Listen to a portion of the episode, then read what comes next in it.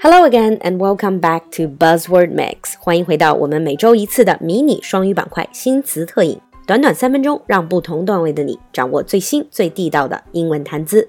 Now sit back, relax, and enjoy our Buzzword Mix. In today's Buzzword Mix，在今天的三分钟新词特饮里，our buzzword is mom petition。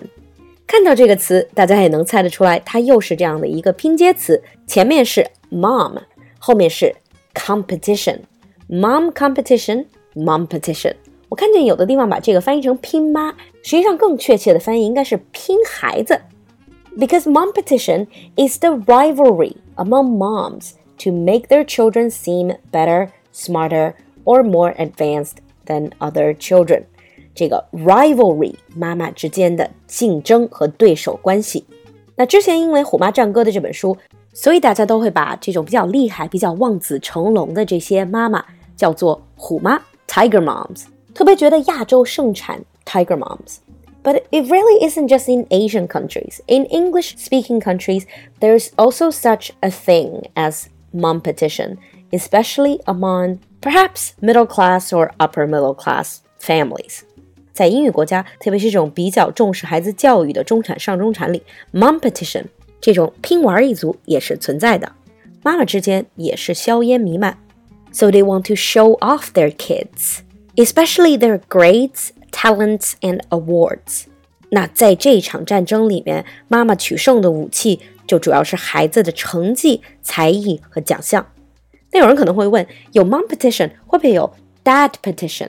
有这种爸爸之间的这种拼玩一族呢？dad petition 这个词也有人提到过，但是即使是在英语国家，也是 mom petition 比较多。看来在为孩子的成绩操碎心的老母亲这一点上，真的是有点世界大同的意思。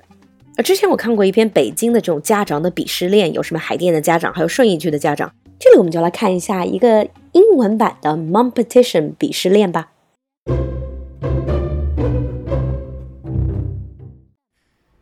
You know what? My kid can count to thirty.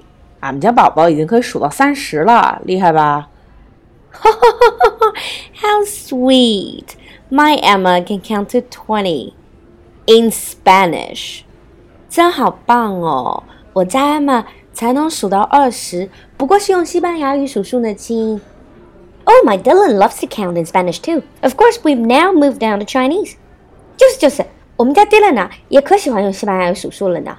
呃，不过西班牙语什么的我们已经不稀罕了，我们现在已经开始学中文了。未来是属于我们的，不要嫉妒哦。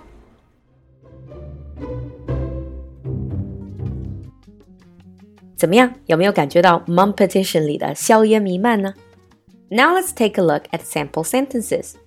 接下来我们来看看例句吧。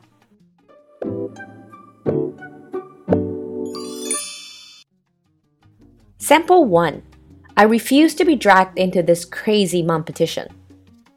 I refuse to be dragged into this crazy mumpetition. Sample 2 You just can't make friends with other moms with this whole mumpetition going around. You just can't make friends with other moms with this whole mumpetition going around. 这两个句子你听懂了吗？赶快关注酒馆的微信公众号“露露的英文小酒馆”，获取文稿和更多拓展内容。in the end, I just want to say, if you're stressed out by this mumpetition，如果这种 mumpetition 也让你觉得压力山大，maybe it's time to pat yourself on the back for doing your best and being a great mom with wonderful kids。千万不要忘记多给自己点个赞哦。If you have any interesting stories to share about mumpetition, we would love to see your comments。期待你的分享，我们下期见。